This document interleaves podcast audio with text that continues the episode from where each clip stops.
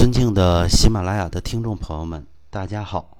最近啊，我常常在想，如果把人比作一间老宅子，那么它的镇宅之宝就是痞。痞伤了，镇宅之宝动摇了，房子就没了顶梁柱，一定会倒塌。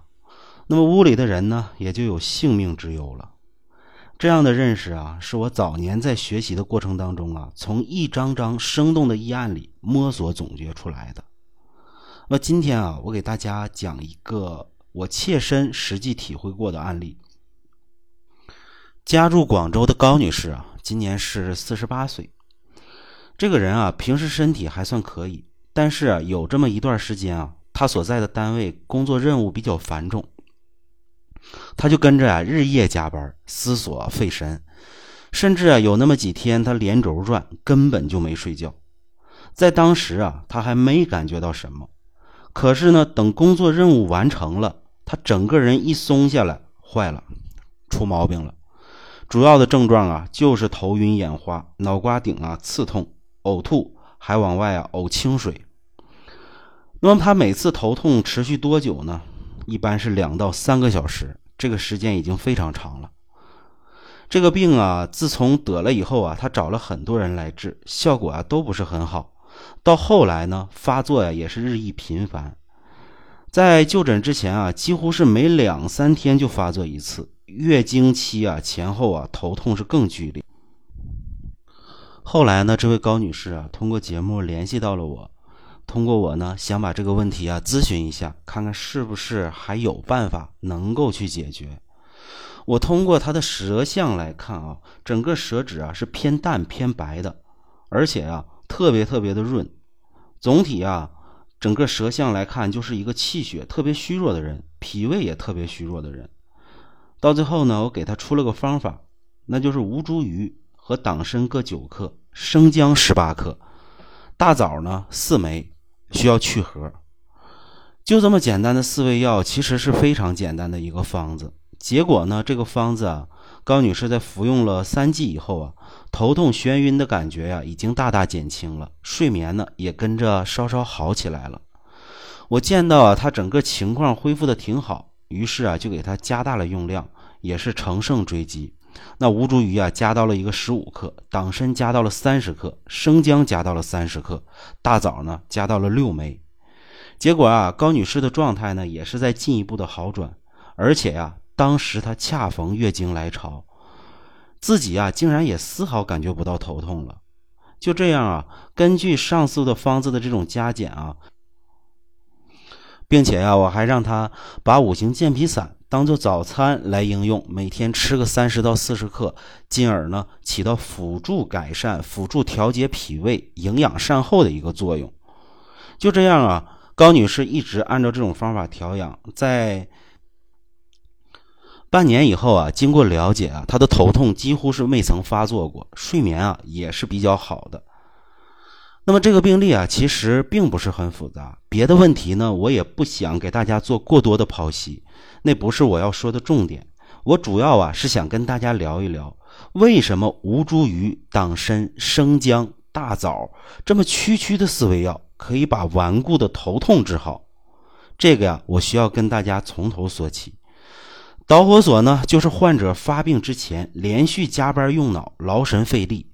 中医讲啊，思则气结。这里的气结呢，主要说的是脾气郁结，过度的一个思虑是可以劳伤心脾的。你想啊，四十八岁的一个年龄，即将面临着更年期的一个问题，身体啊是处在中年的一个状态。其实啊，整个生理水平已经降到了很低了。也就是说，身子骨啊已经不硬实了。那么，一个女人连轴转了好几天，连觉都没怎么睡，这很显然呢会伤及她的心脾。大家说对不对？那脾胃一伤，结果啊就是脾胃阳气受损。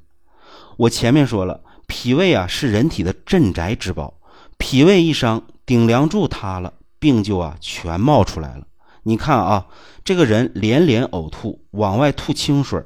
这就是脾胃阳气受损、胃气不降、阴浊上逆的表现。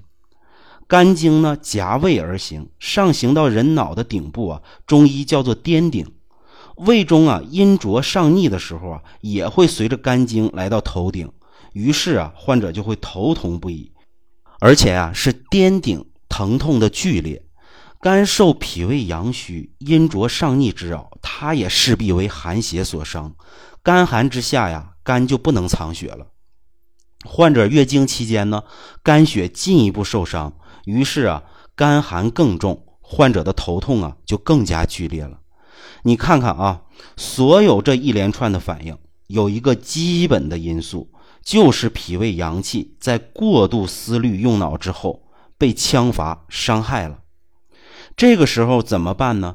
当然是要用温脾胃之寒，还要暖肝经之寒，同时呢还要降逆，把上犯的阴浊之气呢还要压下来。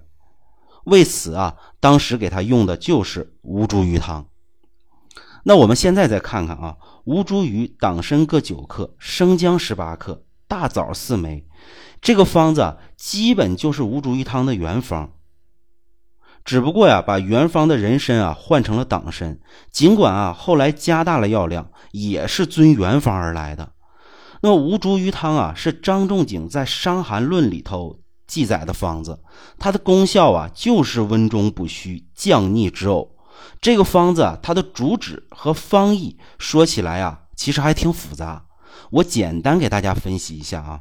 吴茱萸啊，既能暖脾胃，还能暖肝肾，同时呢，还能降逆止呕，所以啊，是君药。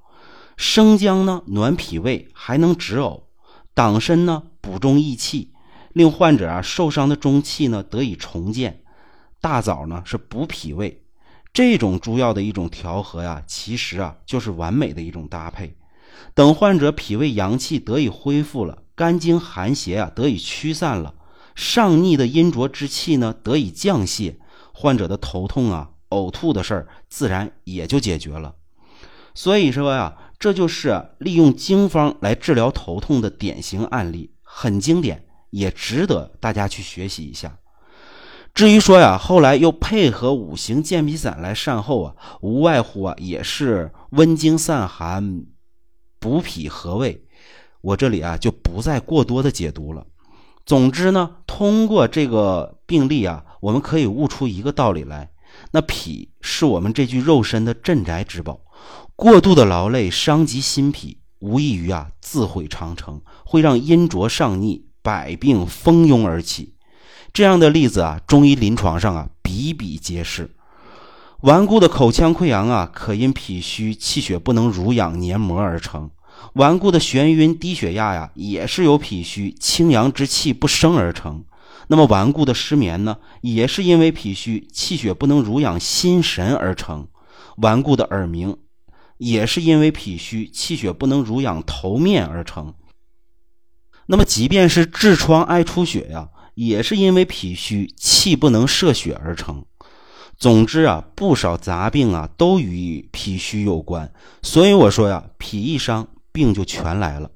为此呢，我建议大家不要活得太焦虑，不要活得太用力。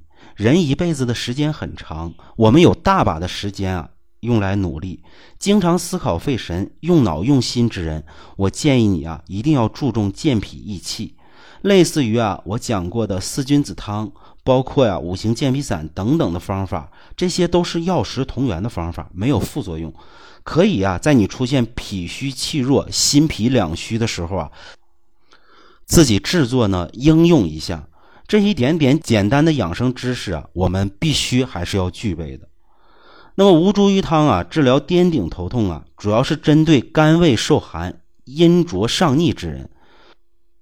大家呢一定要在专业医生的指导下来进行应用，千万不要盲目的套用。有的人呢也头痛，脑瓜顶也不舒服，但却属于啊肝火上逆之症。这个时候啊，你用吴茱萸汤，不光解决不了问题，反而会加剧头痛的问题。所以啊，辨证施治，根据我们的身体情况选择适合我们的方法，比什么都重要。好的，那今天的节目啊，就为大家介绍到这里。下期节目啊，我们再见。